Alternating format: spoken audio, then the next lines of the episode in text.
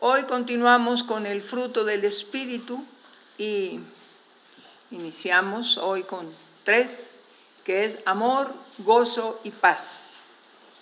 Estos tres hablan de una comunión directa, Dios conmigo y yo con Dios, porque eso es lo que voy a dar. El amor, gozo y paz provienen de Dios a nuestro corazón, pero nosotros tenemos que desarrollarlo, mostrarlo.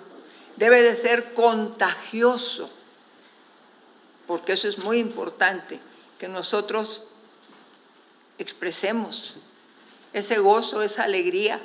Hay gente que dice, el gozo, estoy gozosísimo, el gozo es en el espíritu. No, el gozo se tiene que ver. Y pues Vamos a empezar con estos tres, empezando con el, amor, maestra. El fruto del Espíritu es amor, gozo y paz. Este grupo del fruto del Espíritu corresponde a mi comunión con Dios. Tiene que ver con mi comportamiento y mi caminar diario.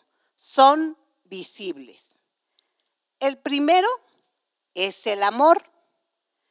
En Primera de Corintios capítulo 13, verso 4 y 5 dice así: El amor es sufrido, benigno, no tiene envidia, no es jactancioso, no se envanece, no hace nada indebido, no busca lo suyo, no se irrita y no guarda rencor. Así es, este es el amor que Dios derrama sobre todos nosotros. El amor es sufrido cuando uno convive con las personas y tenemos el amor de Dios. Tenemos que aprender a sufrir con los que sufren. Tenemos que hacer, tener empatía con ellos. Cuando la gente sufre, cuando la gente vive angustiada, cuando la gente está mal. Tener nosotros de parte de Dios poder, al, poner nuestras manos sobre una persona que puedan sentir el amor de Dios. Este amor de Dios es derramado sobre nosotros y nosotros lo desarrollamos y este tipo de, de, amor es a veces compartido a través de nuestras manos, a través de un abrazo, a través de una palabra. Es benigno, es un amor bueno, pasamos por alto muchas cosas, tiene, es bondadoso, aprendemos a desarrollar la misericordia de Dios. Fíjese, a través del amor de Dios aprendemos a desarrollar la misericordia de Dios. Todo lo que Dios nos da, cuando Él viene completo a nuestra vida, el fruto, ahí está, todo de Él está en nosotros, solamente lo vamos a desarrollar ya lo tenemos. Tenemos la fuerza de Dios. Y ser benignos, bondadosos, es pues no estar a veces criticando, juzgando por qué está mal esta persona, es un juicio de Dios. Y en lugar de acercarnos a ser bondadosos, nos acercamos a veces a hacerles mal. Por eso el amor de Dios es bondadoso, es benigno. Y lo podemos derramar haciendo que la gente vea, tenga, cuando pongamos nuestras manos, o demos un beso, o demos un abrazo, si un beso en la frente, en la mejilla, un abrazo, la gente pueda sentir lo bondadoso que es Dios, la bondad de Dios. No envidiamos nada. Cuando tenemos amor, hermanos, nos conformamos con lo que Dios nos da. No vivimos llenos de envidia porque otro progresa, porque otro viaja, porque su negocio no le va mejor que al mío. Vaya, ese amor que Dios hace, que está en nosotros y nosotros desarrollamos, no tiene envidia, no codicia nada de nadie. No, no tenemos, no, no sentimos nada malo cuando vemos que otra gente progresa. ¿Cuántos de nosotros nos encanta presumir? ¿Y qué ministerio tienes? Y eh, en qué te usa Dios, pero sobre todo venimos siempre con esa jactancia de que somos alguien en la iglesia. Nosotros somos reyes y sacerdotes, no por un, no por un llamado pastor o nos llaman profeta o evangelista, no sé, no, somos reyes y sacerdotes, no tenemos jactancia. Y algo que yo les digo a la gente es que a mí me gustaría que un día el Señor me diga, sierva inútil. ¿Por qué? Porque solamente he hecho lo que se me manda hacer. No pongo nada de mi cosecha. Me mandan a levantar un papel, me voy a dedicar a levantar un papel. Nada más, hacer lo que se me manda hacer. No vive lleno de vanidad. ¿A cuántos le predicas? ¿Cómo te comportas? El amor de Dios nunca se va a ver o se va a reflejar en unos ojos así llenos de vanidad. Y la vanidad mira con menosprecio a los demás. Me los mira uno muy, muy bajos. No me llegan. Soy intocable. No me toquen, estoy en la unción. Ahora oigo cómo los siervos, dice, pasan ahí con ocho o diez guaruras. Y los guaruras le dicen a la gente, no toquen, no toquen al ungido, lo, lo van a contaminar. Ay, Dios santo, ¿qué es eso? Entonces, no es vanidoso, no hay vanidad, hay humildad. Nos acercamos, porque el amor de Dios derramado en nuestro corazón nos lleva a quitar esas actitudes de soberbia, de prepotencia, de suficiencia, y el amor de Dios que es sencillo, lo vamos a desarrollar nosotros, tocando a la gente, mirándola con benignidad, con bondad, a veces con dolor, con tristeza. Nos duele, nos tiene que doler. El amor de Dios se desarrolla hacia cuando lo vamos a, ver o vemos a nuestro prójimo. Se desarrolla la misericordia, el dolor, el deseo de ayudar, el deseo de abrazar, de decir palabras del Señor a nuestros semejantes. Dios te ama, no estás solo y la gente percibe que realmente desarrollamos el fruto de amor. Yo el fruto de amor ahora en Cristo lo he desarrollado en este tiempo en el que quedé sola, humanamente, quedé sola, sin el esposo y aparte sin la vista. ¿Sabe qué? Yo supe que yo no estaba sola que el amor de Dios inundó mi corazón, que el amor de Dios me llevó a, poder pasar este trago amargo, porque muchos de estos preciosos hermanos, todos están aquí, no puedo decir que uno faltó, todos me rodearon de ese amor y lo podía sentir. Y si yo no hubiera sentido ese amor de Dios tan grande, tan maravilloso, no hubiera podido pasar este trago tan amargo. Ahora estoy en paz.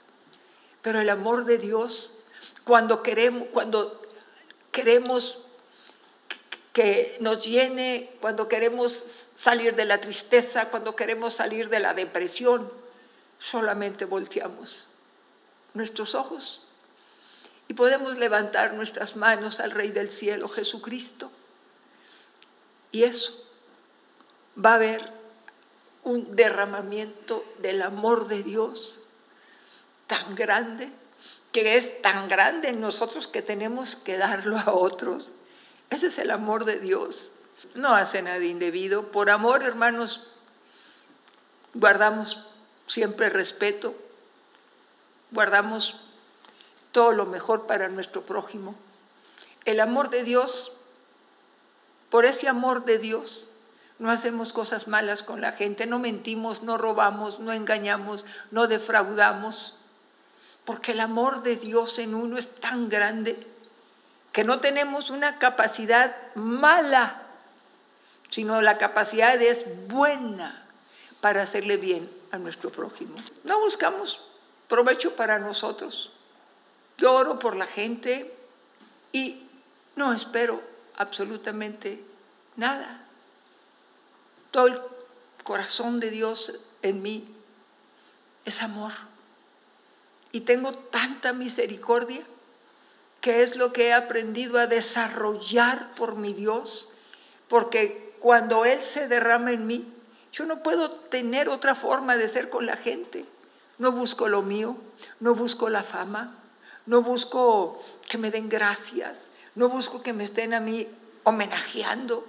No se irrita y no guarda rencor. Así es, el amor, cuando tenemos amor, cuando hemos desarrollado, pues estamos hablando del desarrollo del amor que tenemos, que Dios nos llena, pues no vivimos enojados, no vivimos irritados, enojados, enojados, así mal. Y no tenemos rencor, no lo guardamos. El amor de Dios nos enseña el perdón, nos enseña a perdonar, nos enseña a pedir perdón. El amor de Dios que está en nosotros, este es el desarrollo del amor de Dios, tener esas actitudes que estamos viendo ahí. No nos irritamos, no vivimos molestos, no tenemos rencor, no guardamos rencor. ¿Cuánta gente nos ha hecho mal? Tal vez viene uno de familias que nos han hecho mal, nos han golpeado, nos han insultado, gente que nos ha calumniado, no sé. Y aprender a decir, perdonado. Yo perdono a esa persona, Señor, de corazón. No le guardo rencor. Y el amor de Dios nos lleva a que estas actitudes de irritar, estar irritada o estar enojada, estar con rencor, se vayan. Y el amor de Dios ocupa nuestro corazón. Por eso es tan importante, pueblito amado, que dejemos que el amor de Dios nos inunde y aprendamos a soltar a la gente que nosotros odiamos o nosotros no perdonamos. El único que se va a enfermar, el único que se va a poner mal, va a ser uno. Yo me amo porque Dios me ha enseñado a amarme. ¿Y cómo me ha enseñado a amarme? Cuando yo perdono, cuando yo no me irrito, cuando yo no critico, cuando yo no guardo rencor. Dios es como me ha enseñado a amarme cuando yo suelto a aquella gente. Suelto a aquella persona que me hizo mal, la perdono y no le deseo nada mal, ni guardo rencor. Y mi corazón y mi salud física siempre está de primera, porque el Señor lo hace posible. En el Evangelio de Juan, capítulo 13, verso 35, nos dice el Señor, en esto conocerán todos los que sois mis discípulos, si tuviereis amor los unos con los otros. ¿Qué es lo que estamos diciendo? ¿Cómo nos van a conocer?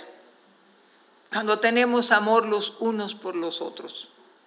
El amor es suave, hermanos, el amor es, no sé, es una caricia. Mire, yo en tiempos pasados no podía, eh, en este tiempo que quedé sin luz, no podía estar de pie me, mareaba, sentía que me iba de boca. Tuvo mi cerebro que acomodar todo.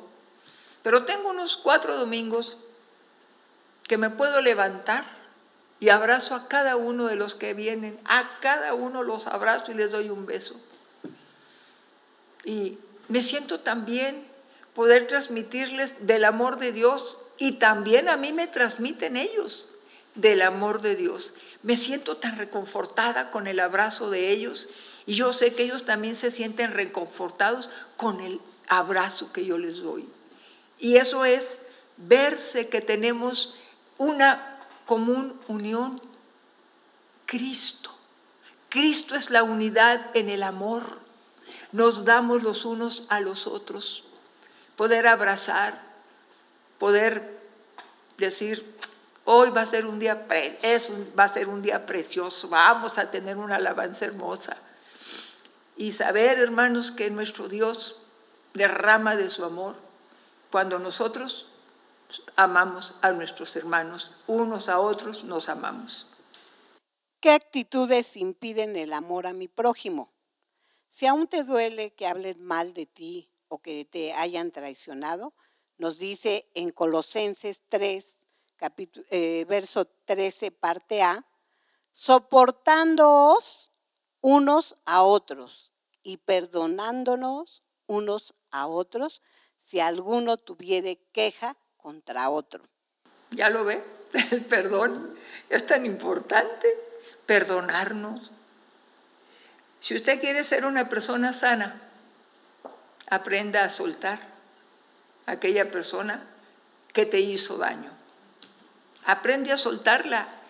Cuando tienes el amor de Dios, cuando has, tu corazón se ha llenado del amor de Dios, es cuando tú vas a desarrollar el fruto de amor. Y este es parte del fruto de amor. Es algo que se mueve también dentro de nosotros nada más. Perdono, suelto y, fíjese, bendigo. Bendigo a la persona. Señor, que le vaya bien. Ayúdala, Señor. Ayuda a esta persona. Porque veo que en prisión de amargura vive. Yo la suelto, Señor, y la perdono. Y te ruego, Señor, que alguien le hable de ti. A mí no me escucha, pero tú tienes pueblo donde quiera. Señor, que alguien le hable de tu palabra. Merece también, Señor, conocerte a ti y recibir de ese amor como el que yo tengo para ellos también. Así es como debe de ser nuestra actitud. Si tenemos pleito con alguien, nos dice en el libro de Proverbios capítulo 10, verso 12, el odio despierta rencillas, pero el amor cubrirá todas las faltas. El odio, yo empiezo a hablar mal de una persona que odio. ¿Y sabe qué? Yo como veneno para mí. Yo no, la otra persona no tiene problema. Cada vez que yo hablo mal de una persona, como veneno, puede ser la vesícula, puede ser el páncreas, puede ser el intestino, puede ser el corazón, no sé, los riñones, no sé. Como veneno, porque la rencilla, por el odio, yo soy la que me atraganto de veneno, estoy tomando un jugo tóxico. Así que, pues por el amor que tenemos en Dios, si queremos estar desarrollando ese fruto de amor, debemos de hacer la segunda parte que dice que el amor cubrirá todas las faltas, todas. Y cuando soltamos, Viera qué descanso se siente. Y eso es fruto de amor. Si haces un favor a alguien y te quejas que no te agradecen, en el Evangelio de Lucas capítulo 6, verso 35, parte A, nos dice el Señor, amad pues a vuestros enemigos y haced bien y prestad y no esperar de ello nada. Así es. ¿Cuántas veces nos hemos molestado porque dimos despensas o hicimos algo? Recuerdan que hace tiempo les platiqué que alguien nos platicó de una familia que había caído en una desgracia tal, pero ellos se habían salido de revive porque pues el medio de ellos era un medio muy de alcurnia, según ellos. Y se fueron a una congregación pues de puros ricos y de grandes apellidos. Y pasan dos años y una persona que vivía enfrente de ellos nos comenta y nos dice, ¿te acuerdas de la familia tal? Sí. Han caído en una desgracia espantosa. ¿Ah, sí? Mm. Dice, al grado de que no tienen ni para comer, en una condición terrible. Y bueno, fuimos, compramos despensa en grande, paquetes grandes, que tuvieran para unos dos meses tuvieran comida, era matrimonio con tres hijos, que tuvieran comida y tuvieran un buen tiempo. Y llegamos y hablamos con las personas, les dijimos de parte del Señor les traemos esto. Y con amor, y ellos pues la recibieron. Ni gracias dieron, por supuesto, nada, nada más. Ya, fue todo. Nosotros dijimos gracias por permitirnos traer la despensa. Sí, sí, está bien. Bueno, y entonces la vecina le va y le dice a estas gentes, oye, qué bendición, mira, los hermanos te trajeron una despensa muy grande. Pues, ¿qué hicieron de más? Pues, lo menos que podían hacer. La vecina nos habla y nos dice, por eso ahora veo cómo les va mal a este tipo de gentes Y, y dijo en ese tiempo Agus, vecina, ¿qué hicimos de más? Tiene razón. ¿Qué hicimos de más? Nada más. Lo que Dios dice. Si ves a tu vecino con hambre, pues dale de comer. Ellos hicieron enemigos nuestros, yo nosotros no. Bueno, si tu enemigo tiene hambre, dale de comer. No hicimos nada extra. Por lo tanto, vecina, le decía, no te enojes, no te enojes. Nosotros no hemos hecho nada extra. ¿Qué fue lo que demostramos? El amor de Dios. Porque había en nuestro corazón amor. Y hemos estado, yo ahora he estado desarrollando el amor de Dios como fruto en mi vida. Y el amor de Dios es salud, espíritu, alma y cuerpo. Salud total. Por eso perdono, por eso suelto, por eso ayudo, por eso soy benigna, en fin, lo que tenga que hacer. Y no me siento mal si no me dan gracias. Yo he sido agradecida. Yo he tenido, desde que me convertí al Señor, para todo le doy gracias a Dios y también a las personas. Gracias, jóvenes. Gracias, hija. Gracias, la nieta. Gracias, maestra. Gracias los que me ayudan. Gracias a este grupo. Gracias por apoyar. Gracias. ¿Sabe qué bien se siente? Porque el amor de Dios me lleva a reconocer que todo procede de Dios, que toda dádiva y don perfecto procede de Dios, que toda esa comunión tan perfecta procede de Dios. Y Él me ha enseñado y sed agradecidos. Y si a mí no me agradecen, no es mi problema. Pero yo sí he aprendido a ser agradecida y eso es por el fruto de amor que tengo en desarrollo. En Jeremías capítulo 31, verso 3 dice, con amor eterno te he amado. También en el libro de Proverbios capítulo 8, verso 17 dice, yo amo a los que me aman. ¿Por qué retenemos el amor?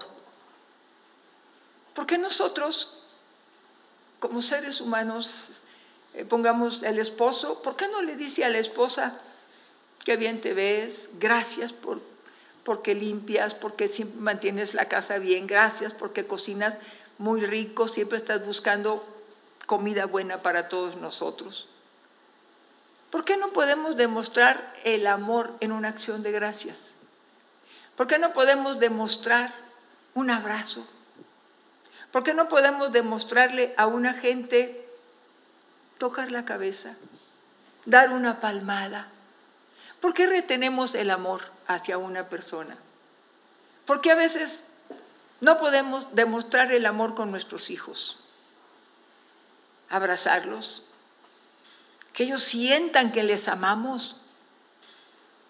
Pero en estos tiempos nos hemos hecho tan duros, tan fríos con los nuestros. Y eso es retener el amor, porque lo puedes tener, pero lo retienes.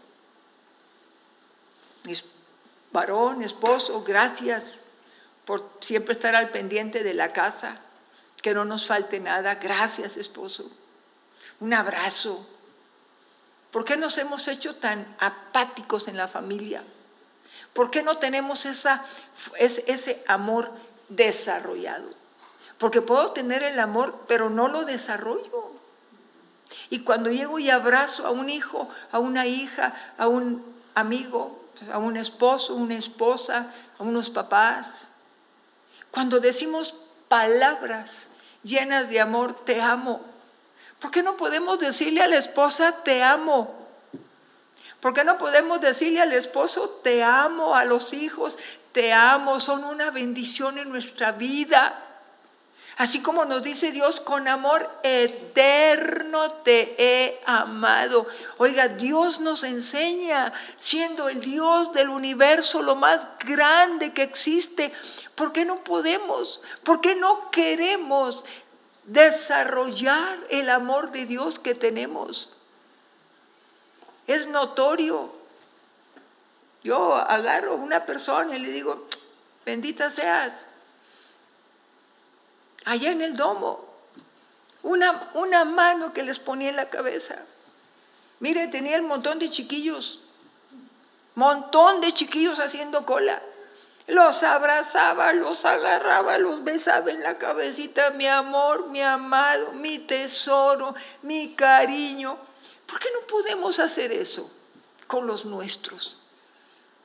¿Por qué siempre es el regaño, la palabra áspera? ¿Por qué siempre viendo los defectos? ¿Por qué no al desarrollar el amor de Dios como fruto, desarrollamos viendo cualidades y sobre ellas trabajamos? Tienen cualidades nuestros hijos, tienen cualidades nuestros padres. ¿Por qué nos cerramos? ¿Por qué escondemos ese amor? El Señor nos dice, yo te amo con amor eterno. Yo te he amado. ¿Cuántas veces nos dice Dios, tú eres mi especial tesoro? Tú eres como la niña de mis ojos. Si alguien te toca, como tocar a la niña de mis ojos. A ti te amo, a ti te cuido. Yo soy muro alrededor tuyo porque te amo, pueblito. ¿Cuántas veces Dios nos habla y nos dice, te amo, te amo, te amo, no temas? Y ese amor ha sido puesto en nosotros. Y solamente nos queda darlo a la gente. Un abrazo, un toque. Ánimo. ¿No sabe usted cuántas veces esa palabra cargada del amor de Dios que ha sido depositado en nosotros como fruto en nuestra boca, cuánto bien le hace a una persona. ¿No le hace a usted bien cuando le dicen algo bueno? A mí me dicen muchas cosas buenas y me siento tan bien, no me siento con vanidad, no, me siento tan agradecida. Digo, Señor, gracias por el calor de esas palabras cargadas de amor que tu pueblo me da. Muchas gracias, Señor, es precioso. El segundo fruto es el gozo, es la alegría intensa. Este fruto es especial porque es primeramente bueno para mí y también beneficia a los demás. Es contagioso. Así es, el gozo, en la segunda parte. Ahora el gozo. Dios dice, ¿verdad? El, gozo del Señor, mi fortaleza es. Y así es. Y dice, su gozo, el canto así dice, el gozo sin medida Él me da. En medio de esta circunstancia que me tocó vivir, ya estoy fuera. Yo les he comentado aquí a todo este precioso grupo de asistentes hermosos les he comentado que el Señor me dio una sanidad tal, no sé qué hizo en mi corazón, pero ese vacío que quedó de alguien llamado Agustín, que fue esposo mío, ya está en Dios, está arriba, ese lugar lo llenó el amor de Dios. Y encima del amor de Dios, me gozo porque el gozo que yo recibí como fortaleza me hizo entender que Dios escogió la mejor parte para él. Igual cuando se llevó al hijo, que Dios escogió la mejor parte para él. Y en todo este tiempo, ni usted aquí me ve triste, ni nadie en mi casa me ve triste. Soy muy alegre, me dio por arreglarme por usar la ropa que tengo, por ponerme todos los días, aunque nadie me vaya a ver, aunque nadie me hable por teléfono, ¿sabe qué? Yo tengo, no sé, me da un gozo, una alegría, me, me un regocijo, me llena, así cuando no me puedo ver en el espejo, este maquillaje y todo, Dios me permite hacerlo. La que está conmigo, Lidia, que está ahí, luego me dice, un piquito aquí, un piquito acá, cualquier cosa. Pues yo me arreglo. Y me he sentido tan alegre, tan regocijada con el Señor, tan gozosa, porque no sé qué sucede en mi corazón, pero no tengo dolor de luto, no tengo una decepción, no tengo un enojo con Dios, no tengo nada más que gratitud, porque sé que estas dos personas de mi vida están con Él y conozco a Dios. Y cuando canto, y le canto con todo mi corazón, le digo, Señor, me has llenado de gozo, de alegría. Señor, el regocijo que me has dado no me ha permitido sentirme triste, deprimida, sola, abandonada. No, al contrario, me ha rodeado de un amor tremendo. Y vivo muy contenta, muy alegre, muy, pues muy gozosa. Me siento plena. De veras me río mucho. Estoy muy en paz. Estoy llena de amor, llena de gratitud, llena de gozo, llena de regocijo. Bases para estar gozosos. Número uno, que el Señor Jesucristo sea el centro de tu vida. Así es. Lo primero es, el gozo que yo tengo es porque tengo a Jesús. La razón de mi vida, la razón de mi gozo, la razón de todas las cosas buenas, maravillosas, se llama Jesucristo. Y Él es mi gozo completo. Yo no sé cómo, pero yo nunca he tenido dolor de luto. He tenido una, un gozo. Así. Y, y lo reflejo. Me río, convivo mucho, soy muy risueña. Y me siento plena con el Señor. Dos, hacer la voluntad de Dios. Luché con mi mente y el amor de Dios y el gozo que me daba Él porque me reía de repente con Dios. Le decía, no sé por qué tengo alegría contigo, Señor, pero te canto con alegría, te canto con gozo, canto con regocijo en mi corazón. No sé, Señor. Y el hacer la voluntad, yo luché y el Señor triunfó en mí, dándome a través del gozo, cuando yo le cantaba así, el gozo del Señor, mi fortaleza es, y se lo cantaba hasta que de veras el gozo del Señor salió. Sentí que me iba a abandonar la gente, que se iban a ir. Se acabó Agustín, se acabó Revive. Y no. Revive es Jesucristo. Es Él el que ha sostenido 33 años a Revive, Jesucristo. Y Él sigue vivo. Y eso me hizo a mí llenarme de gozo y alegría, porque Él me fortaleció y me dijo, anda, no temas, yo estoy contigo. Y cantaba cánticos de gozo, de alegría, de júbilo.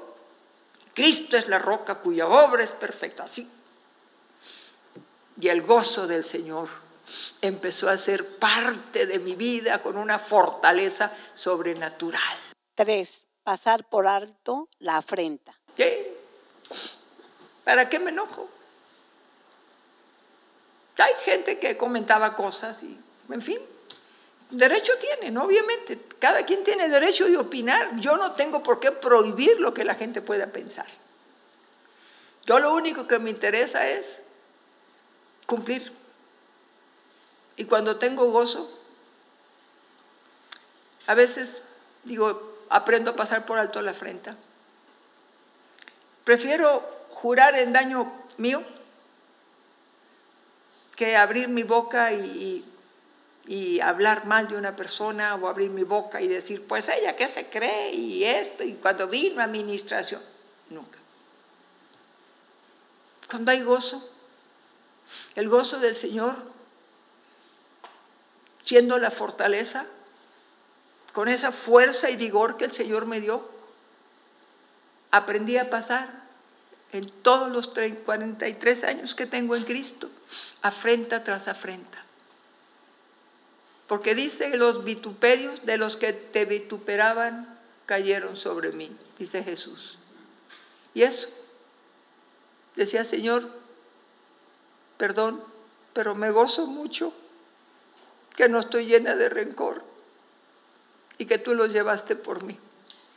Eso me causa gozo y regocijo, Señor, con gratitud, pero cayeron sobre ti y tú me devuelves a mí el gozo para seguir adelante. En el libro de Salmos, capítulo 119, verso 14 y 16, dice así, me he gozado en el camino de tus testimonios más que de toda riqueza. Me regocijaré en tus estatutos y no me olvidaré de tus palabras. Fíjese, ese es mi gozo. Leer su palabra. Cuando partió el Hijo, dije, 100, el Salmo 119 completito, me mandó el Señor leerlo. Y el Señor me dijo, no guardes luto, ni endecha, ni llores, ni lamentes, ni nada. Lo hice. Y ahora que partió el Agus, lo hice.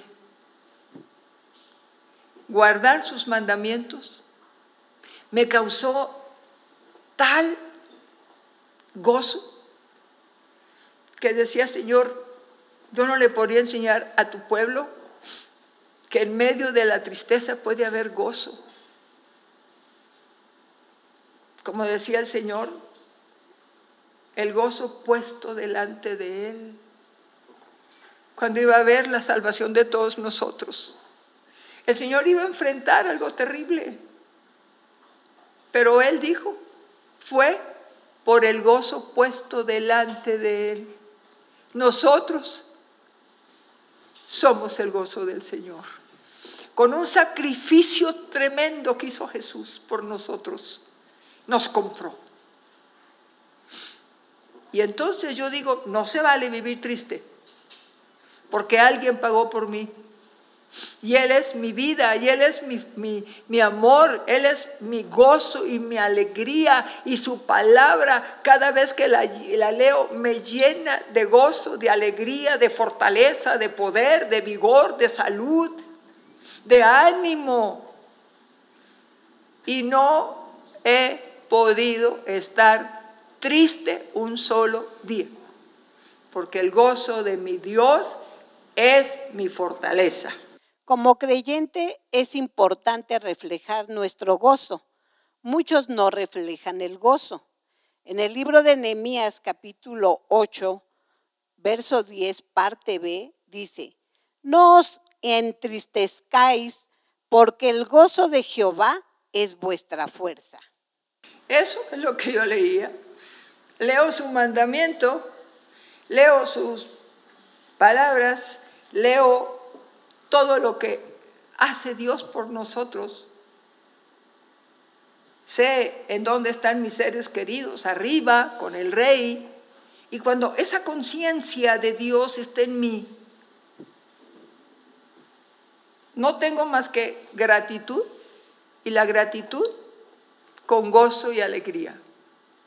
Gracias, Padre. Pastor de Revive, gracias, Pastor nuestro. Gracias. Eres lo mejor de mi vida, Señor. Me gustan tus mandamientos. Me gusta tu palabra. Me fortalece tu palabra, Señor. Es mi vida, Señor. No podría estar nunca fuera de este mandamiento tan precioso.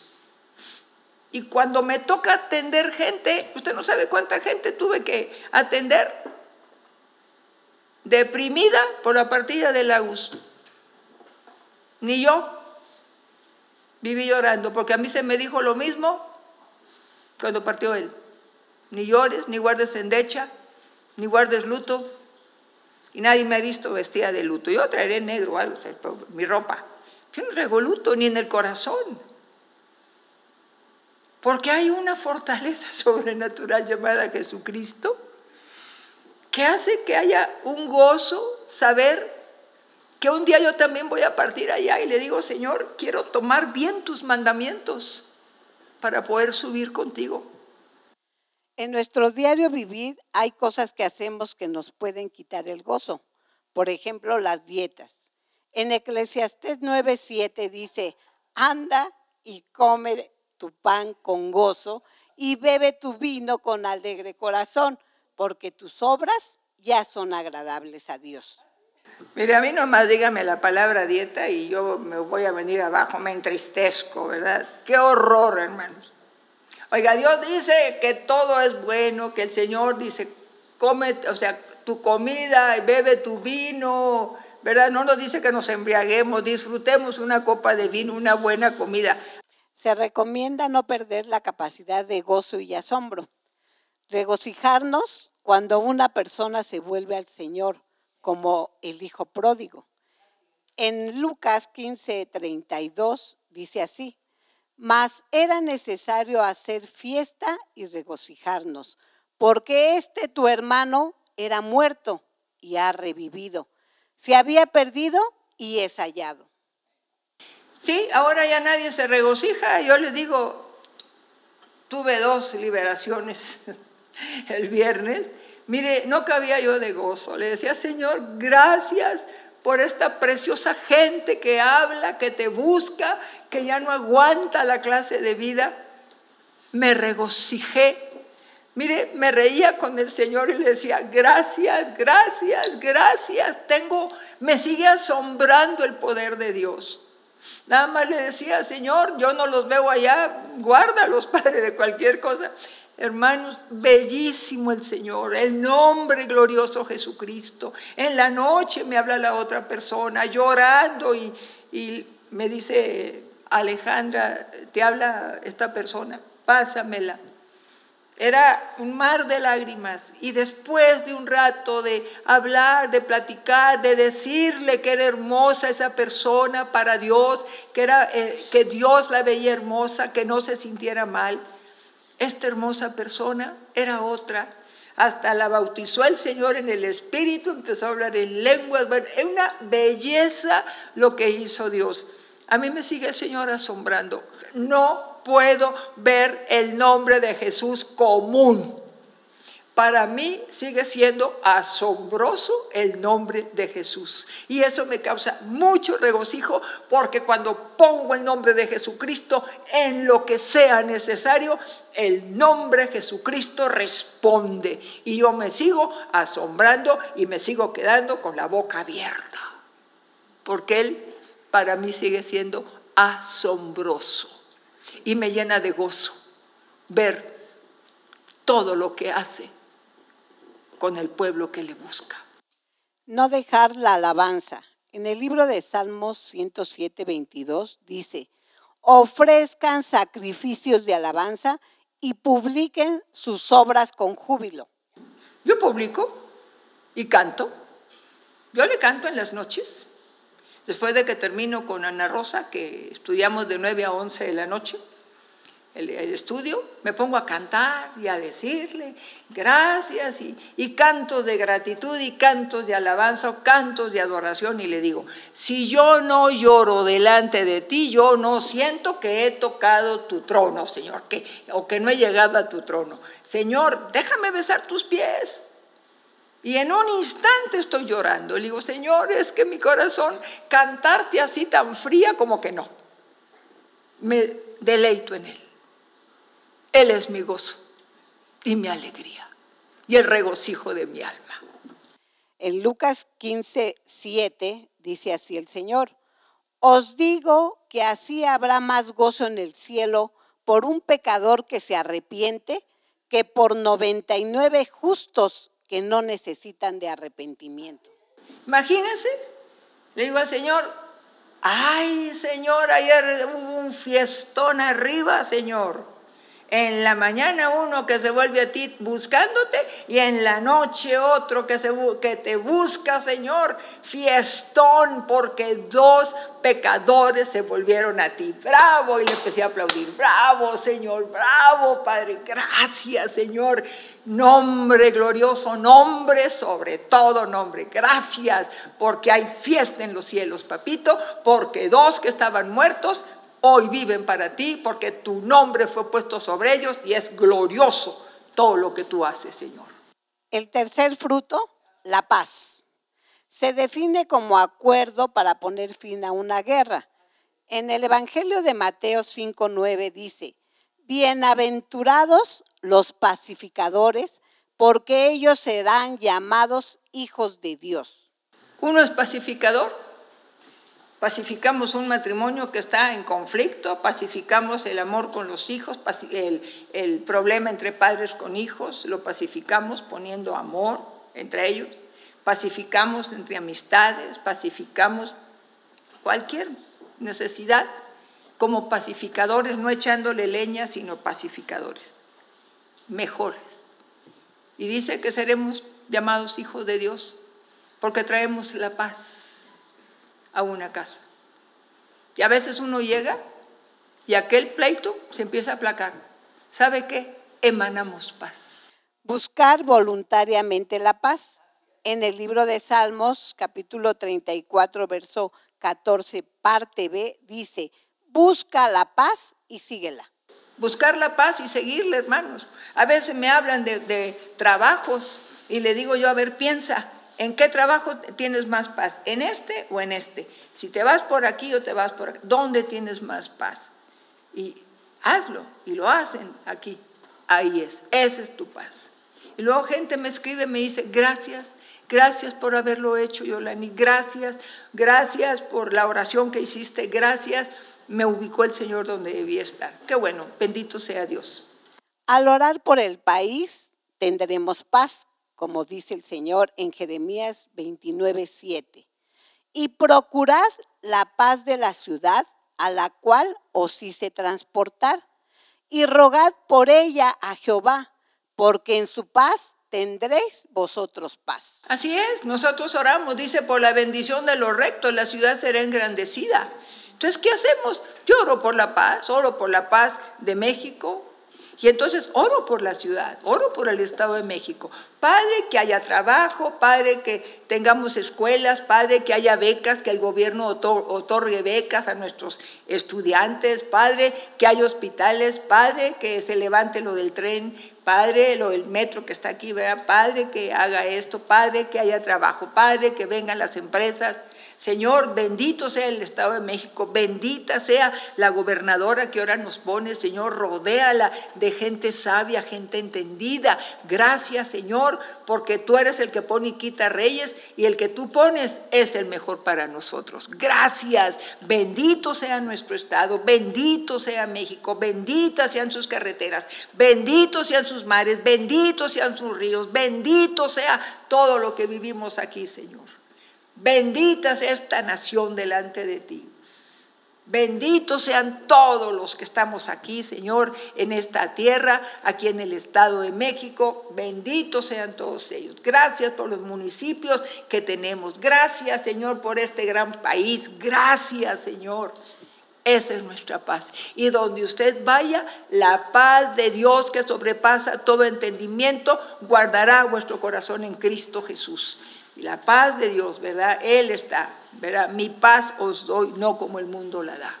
Dice en Segunda de Corintios capítulo 13, verso 11, dice así: Por lo demás, hermanos, tened gozo, perfeccionaos, consolaos, sed de un mismo sentir y vivid en paz, y el Dios de paz y de amor estará con vosotros. La paz es ya el fruto, tercer fruto, pero ya es como lo que sella el amor, el gozo y que hay paz. Cuando hay amor de Dios en nosotros y lo desarrollamos, cuando hay gozo de Dios y lo desarrollamos, hay una paz. Él guarda en completa paz aquel cuyo pensamiento en él persevera. ¿verdad? Él es, dice, mi paz os doy. El Señor nos llena de su paz. Hermanos, la paz es algo que, tenemos que desarrollar, seguirla, buscarla, qué es para mi paz, ir a, aquella casa o eh, andar en pleito o andar en contienda, qué es para mi paz, a veces quitarme de alguna amistad, a veces quitarme de andarme metiendo en, la familia, dando opiniones, dando, diciendo, creyendo, creo, a mí me parece, alguien le preguntó, no, nada, entonces no diga nada. ¿Para qué anda ahí dando su punto de vista si nadie se lo pidió? Y aprenda a ser escueta. ¿Me como esto? Sí, pero también... No, no, le dijeron que si se come eso, sí, nada más, punto. Esa es su paz. No diga lo que luego le preguntan, no, no, no diga más. Aprenda, mire, calladita se va a ver más bonita. No diga más. ¿Qué le preguntaron? ¿Es rojo o verde?